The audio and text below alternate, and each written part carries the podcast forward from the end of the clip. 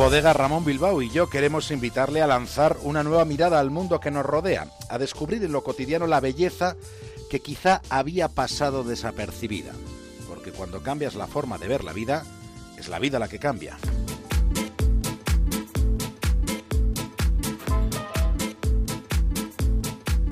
Miramos la vida y no solo la vida desde una estación de radio que tenemos en un faro en el Cantábrico. Lo siguiente en la brújula es una conexión con Punta Norte, con Javier Cancho. Y en el capítulo de hoy, Documento Zombie.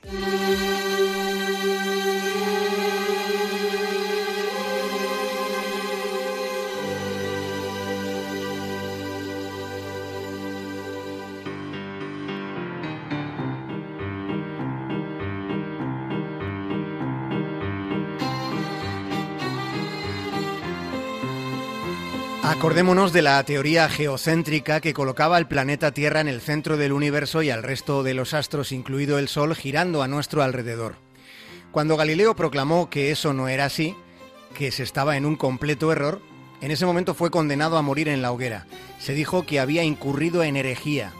Y después de un proceso que duró mucho más de lo que tarda la Tierra en dar una vuelta completa alrededor del Sol, tras aquel largo proceso, Galileo tuvo que arrodillarse, postrarse y retractarse ante el Santo Oficio para no acabar sus días ahumado y braseado. Ocurre que hay en nosotros una predisposición a considerarnos la unidad de medida de todo lo que nos rodea.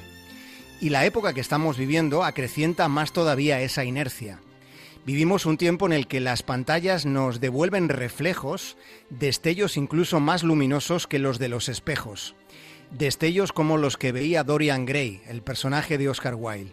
Y es que el narcisismo es como un parásito, de modo que en nuestros días se agranda esa tendencia innata a mirar más el ombligo que el horizonte. Con tanto escaparate luminoso enseñando todo el rato lo que para la mayoría resulta inalcanzable, luego, después, en algún momento acaban llegando ese tipo de frustraciones tan demoledoras. Y es entonces cuando aparece la melancolía de lo que pudo haber sido y no fue. Y no fue porque en realidad no pudo haber sido. Ahí están, por ejemplo, millones de padres alimentando el sueño de que sus hijos serán algún día los nuevos Messi o Cristiano, lo mismo que se enseñaba a las niñas a soñar con ser princesas. Y sin embargo sucede que esas son ilusiones evanescentes, evanescentes y muy extendidas. Vivimos en serie, la globalización tiene efectos secundarios y todo termina por parecerse. Desde luego hay ventajas, hay muchísimas comodidades, pero casi todos terminamos aspirando a lo mismo y del mismo modo. Acabamos, por tanto, deseando en serie. Pensemos en todo ese inmenso conocimiento que, está ahí, que tenemos al alcance, que está al alcance de casi todos en Internet. Y sin embargo, lo segundo y lo tercero más buscado en Google durante este 2017, lo más buscado en todo el mundo, lo segundo y tercero más rastreado ha sido el iPhone 8 y el iPhone X. En algunos aspectos nos comportamos como zombies, caminando en manada con los brazos levantados persiguiendo a los que parecen estar vivos.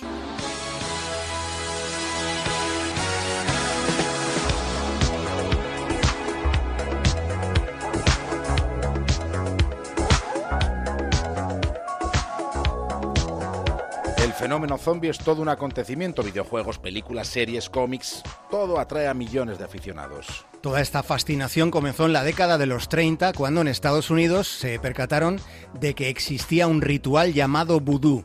La exótica idea de que los humanos pueden ser plenamente controlados por la brujería les resultó bastante turbador en aquel momento. La novela de William Seabrook, La Isla Mágica, fue la que introdujo el concepto zombie. Aquello sucedió en 1929, pero es que solo tres años después, en 1932, Víctor Halperin filmaba la primera película en la historia sobre las víctimas del vudú, y el título fue La Legión de los Hombres sin Alma. Unos años más tarde, ya en la década de los 60, llegaba el primer gran momento expansivo en la popularidad global de los zombies. De aquel tiempo procede la imagen icónica de, los muertos resucitados como medio alelados, lentos, semidescompuestos y vestidos con harapos. Todo este retrato conceptual procede de La Noche de los Muertos Vivientes, que es una película del 68 que, que dirigió George Romero pero ha sido con el cambio de milenio ya cuando lo, los zombies han vuelto a resucitar y esta vez se han convertido en una plaga bastante total. Bueno, están por todas partes, pero a pesar de tanta sobreexposición y a pesar de todo ese fenómeno de la posverdad, sucede que a la inmensa mayoría no le ha dado todavía por considerar que los zombies existan. Y sin embargo, con ellos pasa algo parecido a lo que pasa con las musarañas. Sí, porque tanto las musarañas como los zombies, en realidad, existen. Y tenemos argumentos suficientes para sostener una afirmación de esta envergadura. Los zombies están ahí, están ahí afuera. Éramos un grupo de amigos que se fue a una cabaña en las montañas a beber, a echarse unas risas y a pasárselo bien. Pero apareció una horda de zombies nazis. Zombies y encima nazis. Ya ven que los guionistas no se trepanan la sesera tratando de encontrar un argumento único. ¿Cuántas pelis empiezan con un grupo de gente que se va de excursión a una cabaña donde no hay cobertura?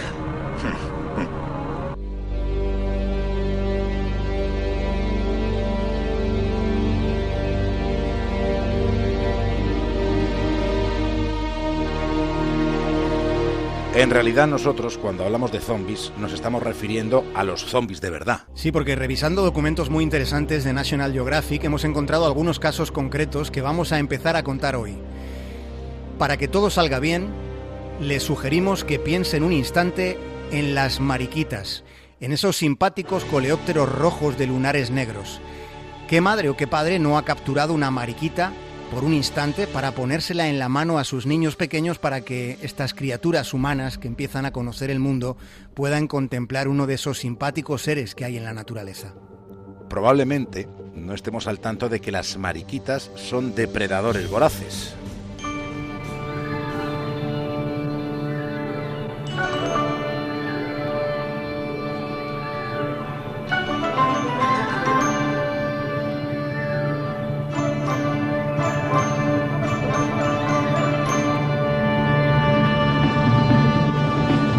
Largo de su vida, una sola mariquita es capaz de devorar miles de áfidos. Los áfidos son los pulgones. Y las mariquitas causan escabechinas entre los pulgones. Cuando los coleópteros de lunares detectan a los pulgones, se acercan sigilosamente y atacan, despedazando a sus víctimas con sus mandíbulas cerradas. Pero es que además las mariquitas, poniéndose bastante iracundas, manejan sus élitros rojinegros. Los élitros son cada una de las alas rígidas y duras que tienen los insectos coleópteros que les sirven como armaduras para proteger en realidad el par de alas finas y flexibles que tienen debajo y que eh, son con las que vuelan. Esas armaduras en las mariquitas es la parte roja que tiene lunares de la que hablamos a los niños diciéndoles, mira qué alitas tan monas. Pues esas alitas que son armaduras son parte del mecanismo de defensa de estos bichos. La mariquita es capaz también de rezumar sangre envenenada por las articulaciones de las patas. De modo que si llegase un depredador de mayor tamaño que la mariquita, entonces el atacante percibiría de súbito en su boca, percibiría el sabor de la sangre amarga y escupiría al instante a esa mariquita antes de deglutirla. De manera que, ojo, las mariquitas llevarían una vida muy plácida, como insectos, si no fuera por quienes las convierten en zombies. Los zombies de las mariquitas se llaman avispas dinocampus. Estas avispas se posan sobre las mariquitas y les clavan el aguijón en la parte inferior por debajo de la coraza de lunares. Les inyectan un huevo diminuto. Les inyectan ese huevo, pero también un cóctel de sustancias químicas. Cuando el huevo eclosiona, la larva de la avispa se alimenta de los fluidos que están en la cavidad corporal, en el interior de la mariquita. Aunque la mariquita es devorada lentamente por la larva, a simple vista no se perciben cambios. De hecho, es muy posible que alguna vez hayamos depositado sobre la mano de nuestros niños una mariquita que en ese momento estaba siendo comida por dentro por la larva de la avispa dinocampus.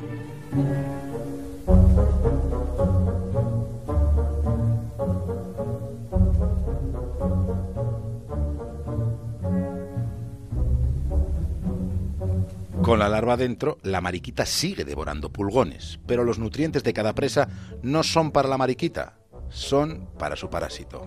Y el parásito Dinocampus va creciendo a su costa, pero además va creciendo dentro del ser que ha parasitado, al que también sigue triturando por dentro, no lo olvidemos. De manera que al cabo de unas tres semanas, la larva ha crecido tanto que está lista para asomarse al mundo exterior y para transformarse en adulta. Entonces sale al exterior por una rendija del exoesqueleto de la mariquita. Y pese a que el cuerpo del coleóptero de lunares se ha librado del parásito, en realidad, y aquí viene una cosa sobrecogedora, en realidad la mente de la mariquita permanece cautiva. Mientras la larva de avispa se envuelve en un capullo de seda bajo el cuerpo de la mariquita, esa larva sigue controlando la mente de la mariquita. Mientras permanece en el interior del capullo, la cría de la avispa es muy vulnerable. Pero si sucediera que otro insecto tratase de acercarse, entonces la mariquita lo ahuyentaría. Y seguiría cumpliendo sumisamente esa misión durante una semana, hasta que la avispa ya adulta orade el capullo con la mandíbula, salga por el orificio de ese capullo y se marche volando. Y es entonces, es en ese momento, cuando las mariquitas zombies dejan de ser muertos vivientes para sencillamente convertirse en cadáveres.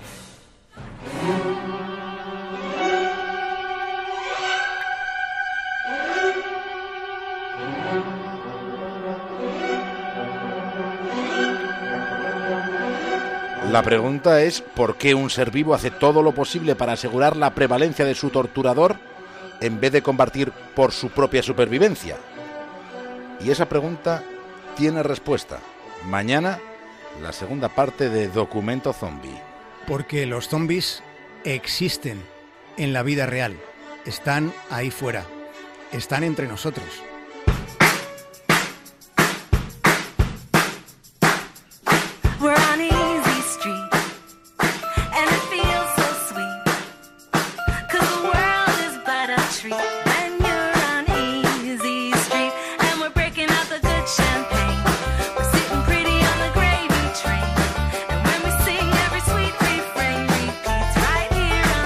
Hasta mañana, Javier Cancho. Un abrazo grande, David.